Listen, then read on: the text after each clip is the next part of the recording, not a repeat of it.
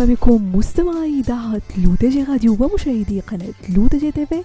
فقرة Tech Week فقرة اللي كرافقكم من خلالها أنا عايشة بوسكين في إطلالة في آخر ما وقع في nouvelles technologies high-tech digital باش هكذا ترجع حياتكم اليومية أذكى وأسهل.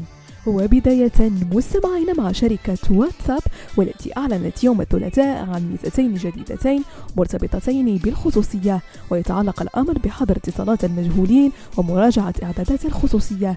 هذه الخطوة بشأنها أن تمكن المستخدمين من مراقبة الاتصالات التي يتلقونها وتوفير طرق أكثر فعالية للتحكم في مستوى خصوصيتهم على التطبيق. الجديد في هذا التحديث هو أن ميزة حظر اتصالات المجهولين تمنح المستخدمين القدرة على منع الرسائل والمكالمات الواردة من أرقام غير معروفة أو غير مسجلة في قائمة جهات الاتصال الخاصة بهم.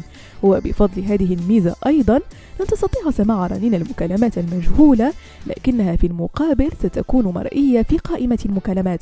وهنا تبقى السلطة التقديرية للمستخدم باتخاذ قرار بشأنها في حال كان المتصل شخصا مهما أو معروفا. أما عن ميزة مراجعة إعدادات الخصوصية فتسمح للمستخدمين بمراجعة وتعديل إعدادات الخصوصية الحالية على التطبيق حيث تمكن المستخدمين من تعديل من يستطيع الوصول إلى معلوماتهم الشخصية ومحتوى المحادثات وكذلك تحديد من يمكنه رؤية حالتهم وصورتهم الشخصية. وننتقل مستمعين لشركة تويتر والتي قال مالكها إيلون ماسك أن المنصة ستحترم القانون الأوروبي لمكافحة التضليل والكراهية مؤكدا أن تويتر ملتزمة باحترام أي تشريع يتم إقراره من طرف المفوضية الأوروبية. من جانبها أعربت فيرا جوروفا نائبة رئيسة المفوضية الأوروبية عن أسفها لأن تويتر اختارت المواجهة. في وقت هدد فيه وزير الخدمات الرقمية الفرنسي جون ويل باغو بحظر الشبكة الاجتماعية.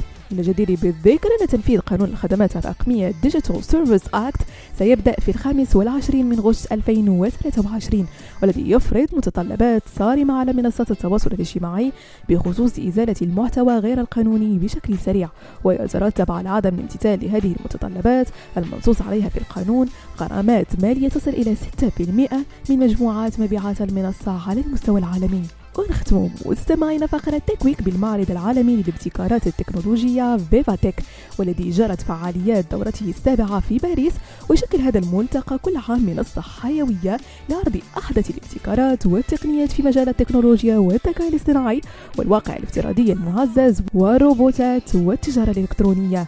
وعرفت هذه النسخة رقما قياسيا بحضور أكثر من 150 ألف زائر من 174 دولة حول العالم متجاوزا بذلك الرقم القياسي المسجل في العام الماضي.